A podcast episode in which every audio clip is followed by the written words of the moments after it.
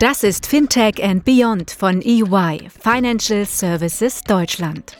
Der Podcast für alle, die am Fintech-Startup-Ökosystem und der Digitalisierung der Finanzdienstleistungsbranche in Deutschland und Europa interessiert sind.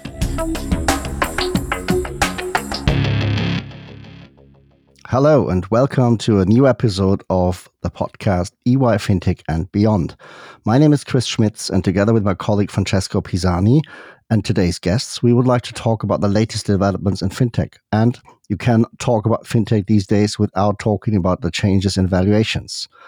Let me quickly introduce our guests, and I'm very happy to do that since with us today are two of the partners of EY Startup Academy. Let me introduce Milena. Milena Rottensteiner. She's head of Spark- Sparkassen Innovation Hub, or better, the Innovation Hub of the savings banks in Germany. And second, Samarth Shekhar. Samarth, you are the regional manager EMEA at 630 and a long-time partner of the Academy as well. Thank you very much for the intro, Chris. I'm also very excited about the upcoming discussion, and it's always a pleasure to have our partners as guests. Uh, but let's go back to the fintech topic for for, for a bit. And uh, we all know that there have been a lot of headlines in the past and uh, a lot of possible shifts in the market. As you mentioned, Chris, valuation is one point to take into consideration, especially if uh, we see what happened with the Klarna. But on the, at the same time, if we look at the money that is available in the market, it's still appetite or possibilities for good investments, even though the attention of investors has been a little bit more selective and more diligence has been involved into the um, investments themselves. So, if I could start maybe with the questions and involve you somewhat, um, you had the chance to observe the market from a broader international perspective, also given the connections that the fund has uh, with the US. From your point of view, what is really happening in the market in, in the market right now, and uh, why do we have such revisions in valuations uh, for major fintechs? Is this a general change, or it's just a kind of short correction that we, we are going to see for the next months? Thanks, Francesco. A very loaded question. With we could pretty much uh, spend the rest of the podcast on that question, but uh, I'll try to be brief on the key answers the way I see it. Uh, one, it's uh, it's a black swan moment after a black swan moment. So we are getting out of uh, a pandemic, which was unlike anything we've seen in the last several decades. Uh, and then getting into a situation which is the war in Ukraine, uh, also not seen since the Second World War. And at this time, if you start to look at a small niche sector, you know, looking at the global world economic uh, pie chart, then uh, it's it's a bit overrated to say okay this like everything is going to end or uh, you know the valuations were all wrong or so on and so forth. So what i'm saying is if we just look at the way things went in 2021 and the kind of uh, yes, we could get out of this uh, pandemic and still continue to do very good business uh, with consumers, with businesses, and so on uh, was reflected also in the opportunities for those startups, be it fintech or otherwise, e commerce as well. Uh, and a lot of that was probably an overestimation or just overcrowding of investors with a lot of dry powder. Uh, looking back, uh, yes, it's uh, it was a it was a kind of uh, irrational optimism and looking at it now some of it is uh, correction some of it is uh, coming in because of you know there are business models especially i will speak mainly about fintech.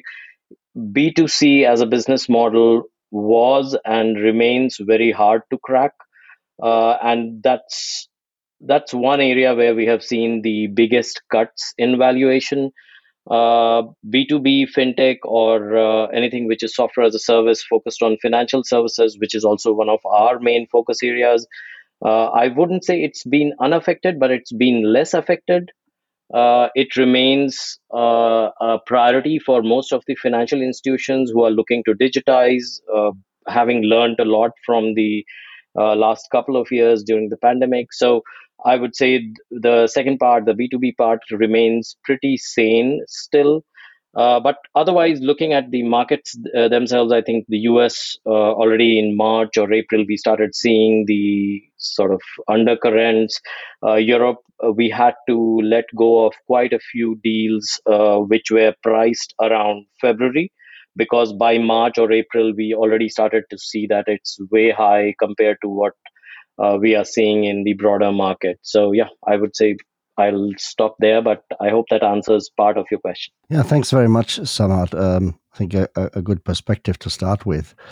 Maybe changing perspectives. Milena, as head of the Innovation Center of the Savings Banks in Germany, which, in combination of the approximately 400 individual institution, represents the largest market share in retail banking in the country. Is your perspective possibly different as you don't do direct investments into fintechs in most of the cases? And if so, what are your thoughts on the latest changes of that climate?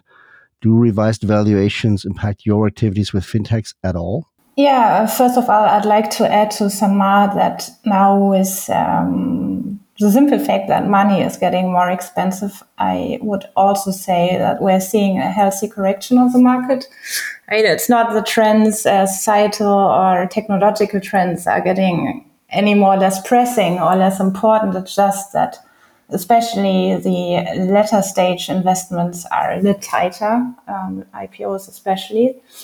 And for me, that's actually a chance that um, can overall increase the quality of endeavors. So even if early stage investments still flow, I mean, startups have to work more, I think, uh, plan more conservatively for the follow on investments and I think that's a good thing for, for the overall quality we see because, as you said, we have to differentiate between two perspectives.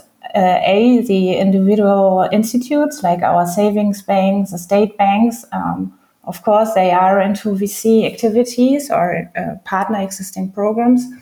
But us, um, we're looking more at the digitization of the central solutions like our online bankings, our apps, and we see startups as partners.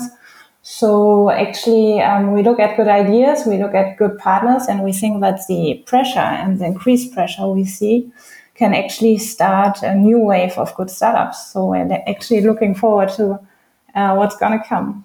Uh, thank you very much, uh, Milena. And uh, Samarth, is it true? Can it be a healthy correction then in the market that will help uh, eventual investors to better allocate their the, the, the, the money for the for the portfolio to come? Is this something positive eventually for the market, or could be? Uh, so I would say uh, it's a bit about the time when the music stopped in the game of musical chairs. So uh, we've been through that also during the pandemic when people or the startups or companies who had the uh, kind of runway and the capital to run for the next 12 to 18 months minimum uh, were better off. Uh, as of now, if I look at uh, from the invest- investor's perspective, the correction in valuations as well as the extra amount of work that goes into due diligence, uh, especially in the last six months or so, and the sensitivity to the price. All of that, in some ways, seems to me a bit of an overcorrection, but also some of it necessary, at least in the B2B space.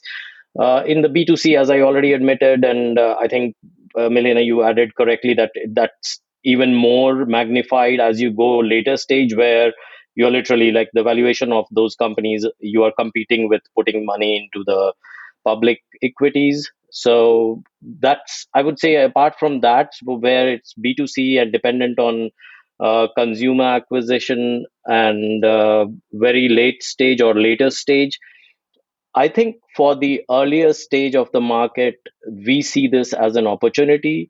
Uh, most of the B2B or B2B2C businesses uh, who have uh, a good business model around scaling in partnership with or selling into financial institutions or other corporates if you look outside fintech i think that remains a pretty credible business model and uh, whoever or the investors who have the dry powder and there is a lot around uh, i think they this is definitely a good opportunity to get into well priced rounds. Uh, the other side is, of course, uh, I mentioned that's why the amount of money that's in the bank of the startups. Now, the good startups who have money running well into the end of 2023 or maybe even later, or who have, uh, you know, a few months to uh, being cash flow positive for them unfortunately this would be a time when they would not be looking to raise they would rather push off three to six months down the line, looking at how the market improves and not be raising now. But again, that's like a mixed bag. I would say overall, we see this as an opportunity and just like any other crisis, a good opportunity to invest in uh, solid companies. I think one of the interesting um, impacts that we see right now is also coming from the macroeconomic environment, right? So, I mean, raising interests, um, inflation going up is a very significant part of the story for some of the startups, at least. And we've seen impacts on buy now, pay later, which kind of has lifted off of um, very cheap uh, interest rates in the first place. Do you see any specific impacts, uh, on some of those kind of coming from those more macroeconomic trends? I mean, buy now, pay later being the obvious case, right? Correct. Uh, I think it just goes on snowballing all the way up the food chain. So if you look at the uh, the companies or the corporates uh, finding it harder to borrow, uh, to the uh, VCs or funds uh, who were getting money from LPs and LPs looking at other ways of uh, uh, finding alpha and so on. So I think uh, at just just again bringing it back to that C to Series A good solid uh, company let's say two to five years old and you know uh, having a clear business model product market fit i think I could almost go and say none of these would none of these macroeconomic trends would matter, but in areas like lending, like uh, overall banking slash uh, direct to consumer insurance, as we have seen, the market has taken a beating, whether at mid stage or uh, later stage. Uh, at the early stage, it's probably yeah, it's fatal probably for companies that are trying to start off and unable to get to uh, you know a profitable way of acquiring customers or forget profitable any way of acquiring consumers because everybody is wary of like even the mid-sized banks or even the banks which have been uh, or neo banks which have been around for seven eight years. Several people are wary of that so forget about a very new and upcoming player. Uh, i think that would be a challenge for sure. Okay thank you. Um, valuations on the other hand are only one of the aspects uh, considering when we talk about investments into fintech and the fintech industry in general. If we think about the kind of large need for innovation and the new possibilities that technology is offering, there are for certain still opportunities to grow and found in the segment. And Milena, um, from your point of view, um, you're probably profiting from uh, an increased environment of founding again because we had seen some uh, some uh, I would say reduced founders founding activities in the last couple of years. Do you think that is going to revive this? Yes, uh, for sure. I mean, the existing and the ones to come. I mean, if we're looking, of course, today we see a lot of consolidation. There was yes and Verimi in the news. We see Flink and Gorilla discussions and so on, and it doesn't look like a a growth phase, but um, still, as I said, the need is still there, the customer need is there, the problems are there, efficiency pressure on our processes, new revenue streams, answers to the uh, DLT, and so on. So that hasn't changed. And I think in the absence of the hype, the answers need to become better. And actually, at Sparkassen Innovation Hub, we still look at those startups and might even increase our collaborations. Mm, we've uh, established a couple of uh, hackathons and innovation days for for exchange, but um, we see a big opportunity, especially with regards to new customer segments. Um, we're currently very much focused on the younger generation. We're focused on women as uh, clients and in those segments, I'm definitely seeing a lot of potential and looking forward to new ideas and new startups. Yeah, and then and basically ESG uh, also coming down the line. Uh, so a good investment into this future probably also helpful. And talent acquisition for the incumbent players like the savings banks still probably isn't as easy as it as it used to be uh, decades ago. So that's also still a pool of knowledge that you can work with to transform the industry. Yeah, I mean, it's. Uh, I think that's that's that's a. I think this has been one of the clear areas of collaboration that um, has uh, established itself over the last couple of years, where talent is just probably easier to acquire for startups, and that's where incumbents can profit from, right? And, and even independently from that, I think uh, these are uh, good words for the fintechs, right? So there's still there are still opportunities outside. There is still chances, and corporates or eventually innovation hubs like the, the one that you are leading, uh, um, Milena, are there to find the right parties to work with, there to find the right solutions. And uh, Samarth, I think uh, you have mentioned already also what might be more impacted by this new situation, by this shift in the market uh, with the B2C more impacted than B2B, and you're looking more as a fund also for SaaS solutions, uh, um, mostly in the B2B space. But tell us a little bit more. What are investors right now looking for? What are the, the kind of safer bets in the market. Not the safe one, but the safer, so yeah, I think uh, uh, no safe bets. It's I think German in Germany you call it risiko capital, so that's for a reason. So it's all uh, uh risky bets. But uh, in terms of the what is it the way you would think about uh, investing at this time is what is it that's not changing what are big uh, problems or uh, challenges which are not going away anytime soon and which are relatively immune to uh, the current macroeconomic situation or uh, I can't say war. I mean, that could be very, very difficult to predict and how that goes. But I, I think uh, also just a bit about like when we say uh, with 630 Ventures, we are looking at uh, fintech a bit broadly, what we call the intersection of wealth, health, and privacy. So, roughly, look, we are looking at uh, let's say problems like elder care and if you are living a healthy life and a longer life have you saved enough uh, how do you take care of yourself at an uh, you know economically if you're going to live to 90 95 so which goes a bit into the digital health side. And then when you are doing all of these things if you're sharing let's say health data or even simple things like apple health walking data for getting a better health insurance rate how do you uh, uh, make sure that your privacy is predict, uh, protected as you know being here in europe or with gdpr uh, not very hard to explain. But yeah these are areas which are i wouldn't say perennial but for the next 10 to 15 20 years uh, big issues about longevity about savings about uh, having retirement plans which can outlast your uh, you know usual current plan uh, and which can you know give you a better quality of life. And apart from that a lot of work around uh, uh, everything around personalization uh, kind of ability to use technology to do things which a financial institution would have been able to do only with a lot of uh, high cost resources and experts. So everything from uh, automation of let's say in, in, interesting one we were just speaking to a startup last week uh, which was in the space of valuation and automation of some of the valuation tasks.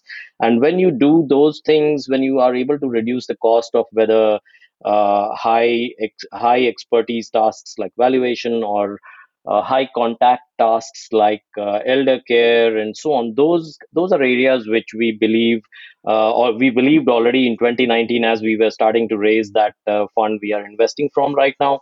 Uh, that was even before the pandemic but yeah i think those are uh, evergreen or as far as evergreen can be but yeah those are the th- those are the areas we continue to look at uh, and uh, are investing in a couple of those areas in Europe as well as we speak. Yeah, thanks, Samarth. Um, yeah, going on to Milena, um, how are these topics seen within the Sparkasse ecosystem? Obada said, what are the main topics on your agenda for the Innovation Hub? You already mentioned um, customer interactions as a key point. But talking about the group, you know, for instance, that the savings banks have already done analysis on key topics like CBDCs, stablecoins, tokenization of real estate. And if we also extend that view to the asset managers like Deka, for sure, digital assets on a very broad scale. Deka already issued their first securities on the blockchain.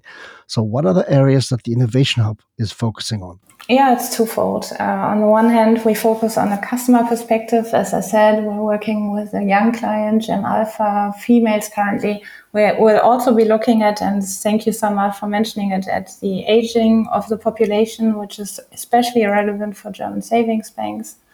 And on the other hand, of course, from a technological standpoint.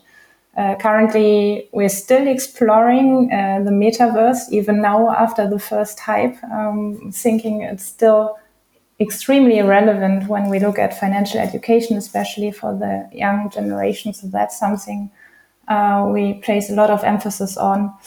And of course, uh, uh, blockchain is a topic that's very dear to our heart. We had, I think, our first product discovery in 2017 and um, maybe a little too early in the group. And currently, we really, really appreciate um, the endeavor of um, creating an infrastructure that will hopefully be there for uh, for the entire group and that will allow us to develop further use cases. So that's what we do. We definitely also um, uh, support the CBDC project and um, are looking forward to working closer with um, SWIAT. And then ultimately, our job um, is more focused on identifying the right use cases and looking at those things from a customer perspective. And, and Milena, thank you for mentioning that. Uh, I mean, metaverse, of course, uh, um, I would say a buzzword with a lot of realities behind it, and also thinking about uh, blockchain or the tokenization of assets. I mean, it, the list could go on, and uh, I think some of them have been heard in the market since years. I mean, we were at least talking uh, about topics like tokenization of assets or even embedded finance, if I'm not wrong, Chris, since 2000. 17 or 18 already and even before this ecosystem approach uh, between financial institutions and fintechs. Uh, but still if you look at the use cases there has been at least over the past years a lot of talking and some use cases but this uh, broader acceptance in the market it's uh, maybe yet to come. Or are we at the tipping point? Samarth, Samarth how do you see this? Uh, it's the right time to work on it or we still need to wait uh, on the tokenization piece and where, uh, like, in terms of the potential uh, and the size uh, of the sort of latent market which can be opened up because of that, both in terms of the uh, ability to invest or the population which will be able to invest uh, the ability to provide, let's say, collateral and so on of assets which were otherwise very hard to collateralize and so on. Uh, no doubt that's an opportunity, but as you rightly said, it's been around for some time. And have we seen traction? So, like in terms of ideas or uh, in terms of founders going out and you know very credible founders trying to build this out I think it's still a bit early, and we haven't seen uh, what would what we would see as a very you know coming of age of the market or broader market acceptance. Um, some of the LPs or uh, financial institutions we have talked to are uh, actively looking at this area, but more from a one to three year perspective. Uh, we are definitely in conversations with some of the startups in this space, but I would just keep it short to say we haven't yet uh, seen tra- that level of traction. You know, especially in the last two years, I think when it comes down to doing those deals, uh, and when you asked actually what is the risk uh, low risk or safer investment i think it comes down so much to that particular startup the way it's making money the way it's able to sell the sales cycles uh, the channel partnerships that it can use i mean when i start checking companies on that uh, frame uh, or the on the on those criteria, I think it's very hard to push through some of the companies in that space. Uh, and on your second topic, I think I have better news. Uh, we were very active on uh, on the embedded finance in the embedded finance space uh, last couple of years.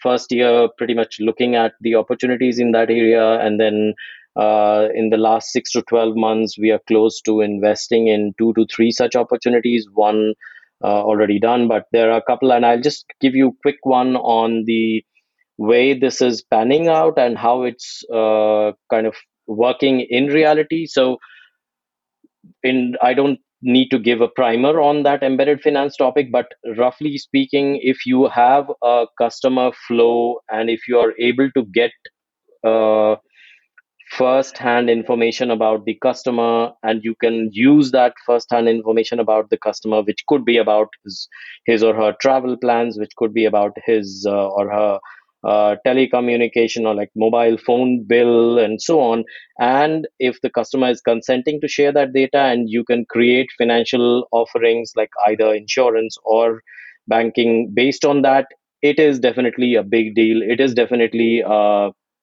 a better proposition uh, for all the three parties the customer, the provider of financial services, as well as that particular.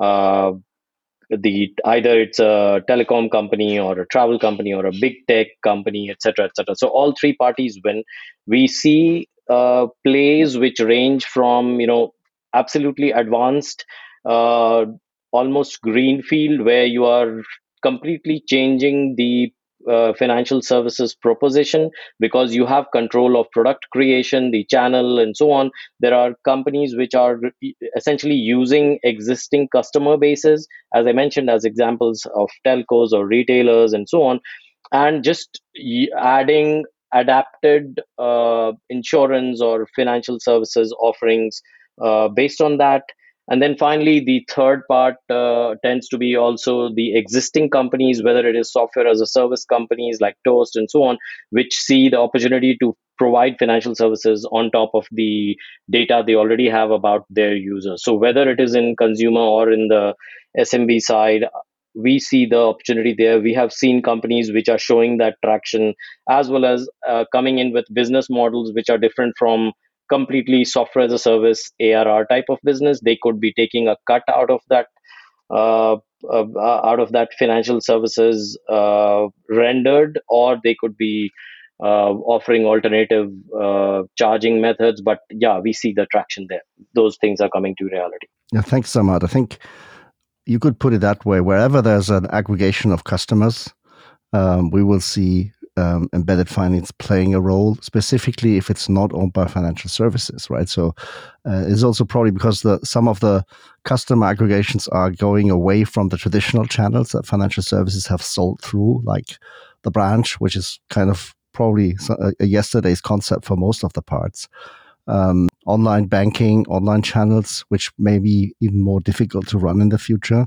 And then there's this very easy being available in the process of buying, of transacting, where embedded finance plays a much more important role going forward, right? So, from our point of view, one of the biggest trends if you have been on Money 2020, I'm pretty sure Samateti were there. it was probably the most dominating theme. Between the second, beside the second one, which was actually digital assets, right? So, and also just a little bit of commenting on that end, we're seeing actually a significant traction coming in from private equity. Um, and it might also be a little bit German perspective. I mean, Germany with uh, kind of its its advanced regulation at this stage, uh, one time being ahead of many other countries. It's almost like we call it the crypto valley in Germany. We've seen a number of, of uh, startups evolving and also growing. Um, so there's, from our point of view, very good uh, traction, uh, at least for Central European markets, and yeah, we are really looking forward to this to this area growing. Yeah, thank you. First of all, uh, Francesco. I mean, we, you previously mentioned that uh, both Milena as well as Samarth are partners of the EY Startup Academy. Do you want to mention just a few words about the program, where we are with it, and, and how it's running? Oh, more than happy to do that, uh, Chris, and thank you very much for asking this question. Um, As you know, that the EY Startup Academy is starting its uh, sixth uh, uh, batch very soon. There is right now the opportunity for all tech startups that are interested to the program to apply to it until the 31st of August. And then uh, the startups that have been applying to that will have anyway access to a full range of uh, opportunities, including masterclasses, including also the possibility to interact within the network. But furthermore, be screened by some of our, by all of our partners, some of which are um, with us here today with the Samarth and, and Milena. And I will also like to invite you all to take part into our events and the upcoming ones, and especially to engage with us going forward, because this is a program that it's not just for the startups themselves, but it's also a very good connection for the whole ecosystem. And if there are any questions, of course, you can always reach out to us, to Christopher or myself. Please have a look at the, the website because there there are all the updated information, and we look forward to interact and engage with you. Thank you, Francesco. And uh, thanks very much also from my point to our partners, Milena from the Sparkasse Innovation Hub, as well as Samarth from SWIAT. It's been a pleasure to host you in this insightful exchange of thoughts. Yeah, thank you. And speak soon. Thank you. Thanks for inviting us. Bye bye. Yeah, and uh, as always, we will link our guests in the show notes. There you can also find our contact email, EY and beyond at de.ey.com. Uh, a big thank you to you, our listeners. Uh, without you, this podcast wouldn't be sensible. And we are also always keen on hearing your feedback to this episode, but we also welcome requests for new interesting topics or guests you would like to hear in EY FinTech and beyond. Until then, have a good time.